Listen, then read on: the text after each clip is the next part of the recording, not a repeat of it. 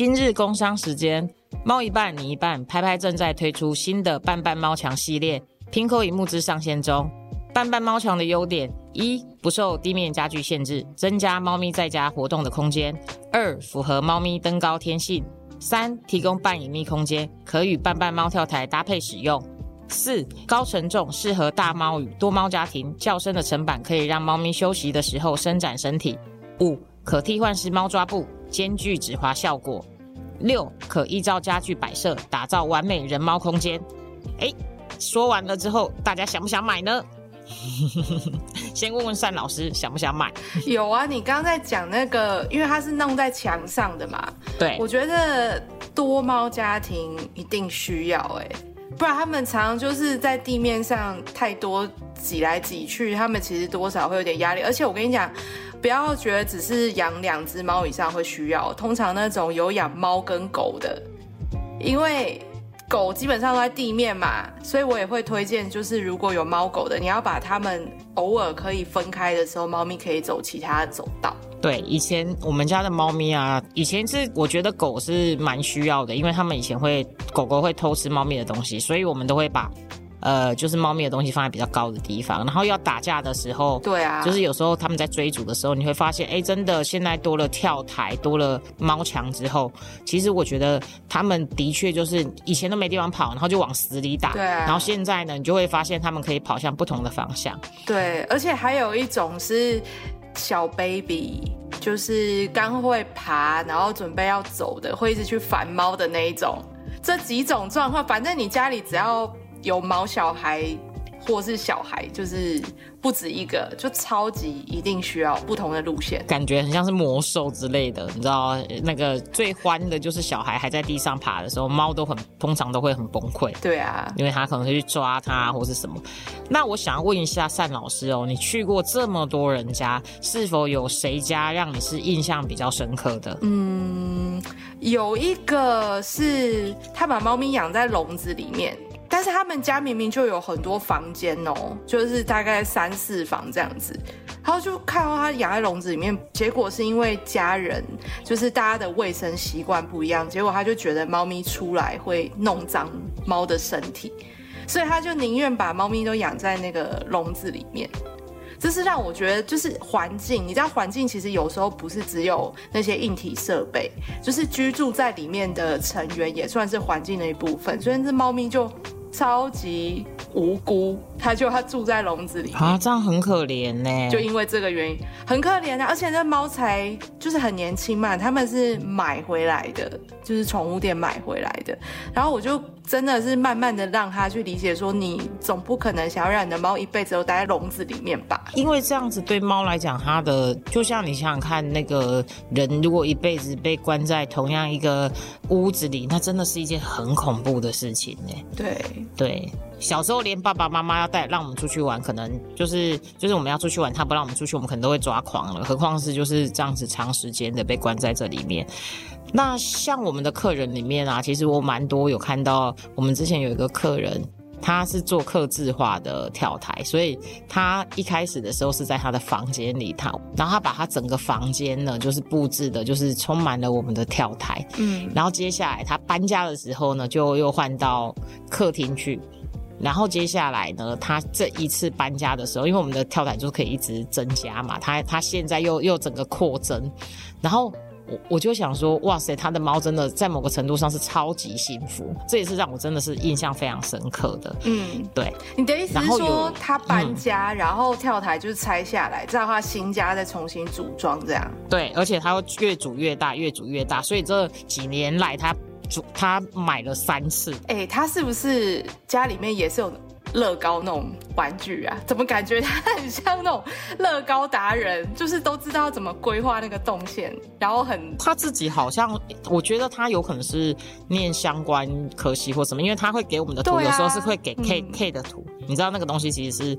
有一点点专业的，就是有一点专业才画 AutoCAD 那种。对对对，他是对，然后会请我们再帮他确认这样子。所以我觉得这个客人也是真的很特别，而且其实这样子来的时候，他就会，我就发现他每年，我们就我就说他搬家，我们都知道。然后而且而且他搬了又搬家了。对，然后我记得我我有一次是在宠物展看过它，然后他跟我说，他有时候会中途一些猫咪，我印象中啊，很需对要，嗯，对，所以他家里的猫咪可能是需要更多的空间，然后躲藏，或是或是说哎跑跳这样子。嗯嗯嗯，对那我们有些客人家也是有，我觉得也有那种养鱼的啊，很好笑，养鱼的客人，然后他就说他的猫很喜欢看鱼，所以。就把跳台的中间设计了一个可以放鱼缸的地方，然后哇，哎、很不简单呢。对啊鱼也是要水族设备，不然它很容易养着养着就突然死掉，对对对回家它就突然翻肚了。这个应该大家都有经验吧？对啊，所以因为我跟你讲，嗯我我遇过一些客人，他真的就是养猫，然后想说啊，猫在家很无聊，然后他就特别再去买了鱼，小小一缸，就是要让猫看嘛。对可是因为他是为了猫赶快去买，然后等于也是养鱼新手，然后我们去拜访的时候，他就说：“哦，你要你来帮我照顾猫的时候，因为我们有一个礼拜不在，所以你要帮我喂鱼，不然鱼会死掉。所以这鱼也是喂鱼，也是我们照顾猫的宠物的一部分嘛。对。然后到我们真的要去的时候啊，他就说：呃，那个我们前一天会问说，哎，你的猫的那个有没有拉肚子，或是最近的那个健康状况都稳定吗？然后他就说：哦，都很好，但是鱼死光了，你们不用喂了。是因为没有没有打氧气换水这样子，对不对？对，就是因为很常发生这种，就是呃，他觉得鱼应该很简单照顾，就是为了猫，然后养了一缸鱼，然后没多久就挂掉。就是他没有用一整套设备，比如说天气忽冷忽热啊，那鱼就很容易生病，或者有一只鱼生病，然后就集集体感染，然后他也不懂得怎么换水，然后那个水的 pH 值也不知道怎么照顾，然后就一起这样死光。然后有时候有时候猫不是还会把鱼捞出来玩，呃，这个是还好，呃，对，有可能，但是这个是可以解决的。那我想要问一下单老师啊，单老师，你现在的房子应该是自己的房子嘛，对不对？嗯，那你这样子在过去里面，你有不管你搬了几次家，或是呃这样子租屋买房，这样子在这些里面，你有没有什么装修的经验？然后呢，有哪些是好的，或是不好的？装修的经验哦，嗯，对多多少少都会跟想象中，哎，怎么跟当初好像有点落差这样子。但是我跟你讲，这是正常，大家不要觉得说哦，一定不管第一次、第二次、第三次，就是还是会有一个你住进去了，会觉得哎，怎么怎么这个地方就是不不如预期的一个状况。所以像是嗯，像是我的话，我就不知道，我觉得空调的位置很重要。哎，就是呃，像比如说我现在坐在电脑这边嘛，虽然我的冷气离我的就是有一段距离，大概五六公尺吧。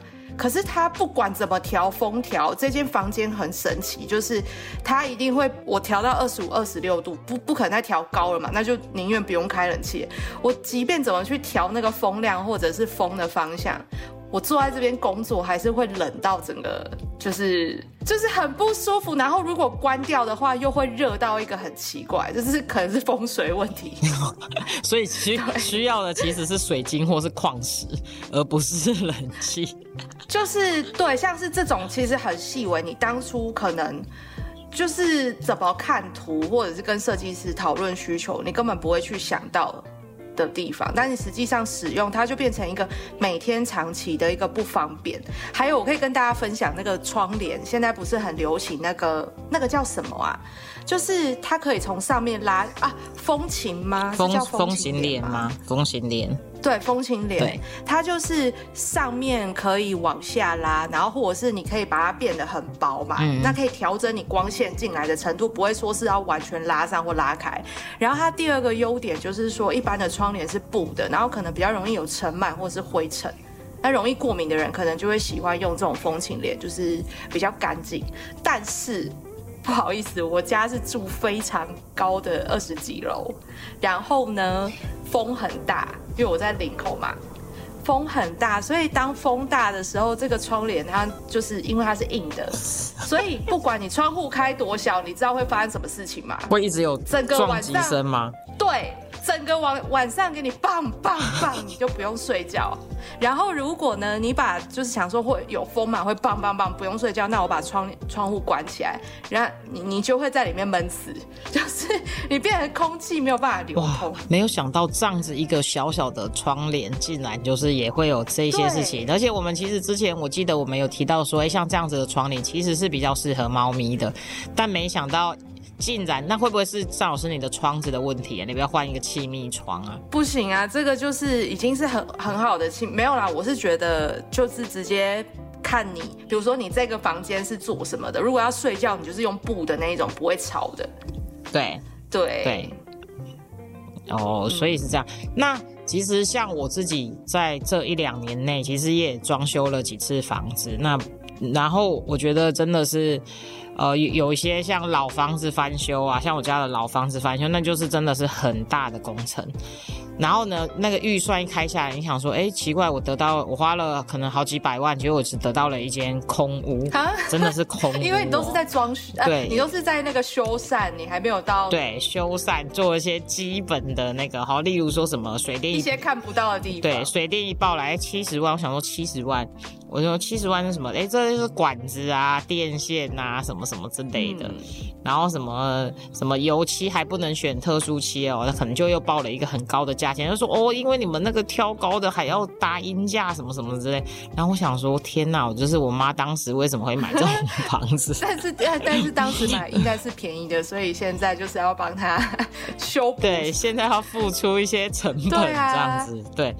对，然后也有些房子，我觉得一开始如果你是选择不错的建商，或是呃不错的，就是评价比较好的，你就会发现，哎，你在修它的时候或维护它的时候，其实例如说之前我们也就是有个民宿，这样民宿的房子的建商那就是好的，你就会发现说，哎，你花费的成本在那边修缮的维护成本其实都是少很多的，虽然它是中古屋了，嗯，但它需要的它的格局修缮，呃，就是变成说，哎，不会花很多的钱。钱在那些基础工程上面。那像我自己的习惯，就是我比较喜欢做比较多的家具类，我比较喜欢把钱花在家具上面。对，我就比较不会花在，例如说做呃很浮夸的电呃电视墙，不是浮夸，就是电视墙，或是做很多很多的收纳。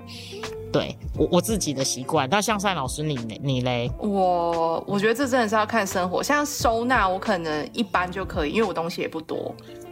然后花在家具会啊，你你说的是那种装修那种很澎湃的那种装潢。比较不会，嗯，对，我应该现在这个年纪我还是会啦，就是我想要那种就是 就是好对，就是一拍就很漂亮，然后当然是预算许可的话，我觉得可以看起来好看的我都会。但像我自己的话，因为我就觉得像欧洲他们的习惯很多都是会买一些比较呃好看的单品，或是设计师的单品，就家居类，然后就摆在空间里面，然后我自己就觉得这样就蛮好看。看的，所以这是我的喜好啦。对对对，所以尚老师家有当时有花很多钱去装修吗？没有哎，就是一般的，就是差不多一百出头而已，就是一个基本的。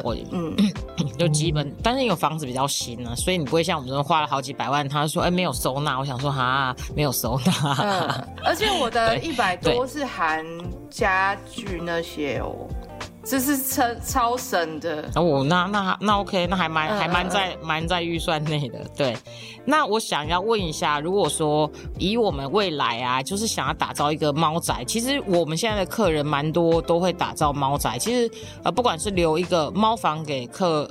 猫咪，或是说它在客厅做一些动线，我们现在可以看到越来越多的人跟猫，它是一起就是去做这些呃共同生活的细节。那像我觉得一般来说要注意动线。那猫咪喜好，那我自己也会觉得人的需求也是非常的重要的。那除了这些之外，尚老师也可以再跟我们分享一下，说例如说动线上也许要注意什么。那猫咪的喜好也许有什么例子？然后像像我的话，就人像我是觉得，通常住一起的时候不能完全给猫咪了，我觉得真的就是要一半一半，不然我会觉得自己。住起来就是啊，就觉得啊好辛苦哦，就是好想要有有一些自己的空间。我觉得像对，嗯，像所以吃饭啊、喝水、上厕所这种事情，是属于猫咪一天要进行多次的。然后呢，他们有需求的时候，他们就是当下有需求，也就是说，哎，你如果今天哦，你的沙盆是放在厕所。然后呢，你是不是进去洗澡，或者是你进去上大号，可能会花比较久的时间，然后你门可能会关起来，那猫咪就会，如果它只有这个沙盆啦，这时候就会啊，怎么现在哎不能上厕所？那很有可能，我很常遇到像这种，然后猫咪就开启了它第一次的乱尿猫声，然后就开就就不会停当下不方便了，对不对？就是要要来找我，然后想办法让它停。对，因为对猫咪它没有办法理解说哦，你等一下就会开门。那有些猫它是属于很聪明，聪明的意思就是说它有自己想到其他的解决方案。有的就是笨笨傻傻，就是呃我不知道怎么办，可能就憋尿，这就是属于比较笨笨傻傻。但是如果 你是一只聪明的猫，你要知道说我现在需要尿尿，我我自己想办法去解决。它不会用憋尿或让自己生病的方式，这样猫其实是比较聪明跟比较健康，就符合生物演化的，所以呢就会产生这样子的问题，或者是把那个沙盆平常放在客房，然后偶尔有客人来或是长辈来煮，就是所谓长辈房，那也可能会发生类似的状况，所以这就是所谓的动线怎么去规划，对，嗯。那如果说像这样子的话，我们其实是应该要把它的基本需求先摆在前面，对。然后呢，呃，其他的，例如说玩乐的需求或是什么的，再稍微被放在后面一点点这样子。那猫咪的喜好，我觉得也是蛮重要的，对。例如说，可以看到蛮多客人他们会他们会做一些跳台啊，然后呃墙面的东西或抓布，嗯，对。然后再选择一些沙发或是。地毯或是窗帘的材质上面也会都会特别考虑。那我有见过一个客人，我就跟他说：“哎，那你要不要买一些抓布或是什么之类的，就是比较不会抓沙发？”他就跟我说：“哎，我的地毯很大一块哦，是麻的，我的猫很喜欢。”这这真的是一个解很好的解决方案哎。对，如果那只猫可以接受的话，对，他就抓平面的就好了。对，他就说：“哦，我都不用买任何东西，我就是去那个 IKEA 买那个麻的那个地毯，哇，他抓的看起来超开心的。”我想说：“哦，那太好了。” 对，因为我遇到蛮多客人哦，他们。他们在要养第一只猫咪的时候，会非常的担心，尤其是早期，他们可能有一些客人，他们的沙发是真皮的，或是家里是比较高档的木头的，嗯，他们都会觉得很有压力哦。所以，我我会觉得，真的在选择沙发上的时候，如果说，尤其是它如果是比较年轻的猫咪的话，我觉得可以，可能真的要考虑一下买现在有的猫抓皮啊，或是说。呃，有一些他们会在把手的附近去装一些就是防护措施，我觉得都是会比较有改善的。嗯，那应该是也要多给猫一些就是抓的空间来分散它的注意力。对你，你挑了一个沙发，但是其实最重要的是，因为刚刚那个客人他有给一个猫愿意抓的，所以就平衡了。那我之前有用过一个，因为那个主人觉得说，不管沙发加什么防护，或者是旁边放什么东西，都不是他喜欢的。视觉配置就是看起来会不好看，然后后面我帮他找到一个方法，是他喜欢放抱枕，然后你知道抱枕有一种材质是就是呃比较粗粗的吗？但抱枕是布，可是它的编织是呃很像。算是比较粗的刺绣吗？还是针织？对对。然后呢，他就可以接受那个抱枕给猫抓，那是刚好那一只猫它也愿意去抓那个抱枕，所以看起来就是哦，这个客厅没有奇怪的猫的抓的物品，就是宠物用品。然后抓的那个，反正那看起来本来就粗粗，所以猫抓其实你不仔细看，它是看不出来的。所以最后这个是这样子去解决，但是这个是一个个案，就是不是所有的猫都可以接受。好，我们就刚好去抓那个枕头，这样抱枕。对。这个也是一个不错的提议。好，那接下来如果说接下来我们就讨论到这边，然后我们进入观众的问与答时间。好，顶美的 Judy 问说：“我家胖妞喜欢吃纸，连回收的纸盒、账单、卫生纸、笔记本全部都被咬光光了，不让她玩，看起来又非常忧郁，还会生气。请问这种异食癖到底要怎么解？”哇，异食癖耶，这个。这个如果只是吃纸的话，它可能不一定是异食癖，就是通常异食癖是会到吃布类。然后或者是塑胶类，就是那个蓝白拖嘛，乔冰的那种塑胶，吃下去，对。然后或者是线啊，各种异物，比较会确定它这只猫可能有异食癖的基因，然后你需要去控制。可是它如果只是乱吃纸的话，它是异食，但是没有到异食癖，就是它没有到一个病症。那怎么去解呢？我们是要去看你是不是给它的饮食配置有问题。因为很常遇到就是啊，猫乱吃，猫乱吃，可是哎，基本上它的营养需求长期是不不平衡，就是失衡，可能 maybe 蛋白质不够，纤维不够，或是一阵子一阵子，它这一阵子需要纤维，你没有给它，或在这一这我有遇过那个像是英短，你知道英短的毛，嗯，虽然是短的，可是它的毛量真的是多到一个爆炸，然后它就会。很长会需要纤维去帮它催吐那个毛球，那它可能就是一样啊，比如说你可能是没有给排毛粉，或者是你给了，可是它卡住不够等等之类的，所以它开始去乱吃一些纸，纸就是纤维嘛，所以你你没给它猫草啊，它吃纤维，然后想办法让自己催吐，可是纸的纤维又不像猫草可以去。真正的达到 pH 值就是胃的部分，然后帮猫催吐，所以很多是那个饮食的问题，并不是猫真的有问题。好，那我们了解了，所以对这个 Judy，你要记得就是先看看自己是不是就是给猫不够的纤维，好，不然为什么它会这么喜欢就是吃你的纸？好，那接下来呢，就是下一位是苦恼想要拯救猫星人的爱妈。我家外面有一只养了好几个月的猫咪，前阵子它眼睛看起来受伤了，不忍心就把它带回家饲养。初期跟家里的猫咪不相往来，这一周开始，猫咪竟然就大抓狂了，连爸妈都希望我把猫咪放回原地。请两位主持人帮帮我。到底要怎么解决这个难题？我觉得再这样下去，我的忧郁症都要复发了。所以我们要帮你的是，你的忧郁症要复发了吗？还是说就是对 对，像这样子的问题，我觉得是蛮多人会遇到的。那盛老师应该也有这种就是个案的经验嘛？呃，如果他原本就是成猫，然后在外面的话，通常就是一个 TNR 的概念。嗯。就是你处结扎完，或者是你帮他治疗完，其实是放他回去，他会比较开心，比较快乐。对，因为那是他原本的生活。对，哦，对，所以其实我觉得，嗯，我我我觉得有时候真的是这样，有时候你会觉得，除非是他真的也很喜欢，那不然的话，尤其是遇到这种呃。两只猫咪可能在相处上有一些困扰的时候，其实原本的猫咪原地回放，它搞不好真的会觉得那才是它要的生，就是要的感觉。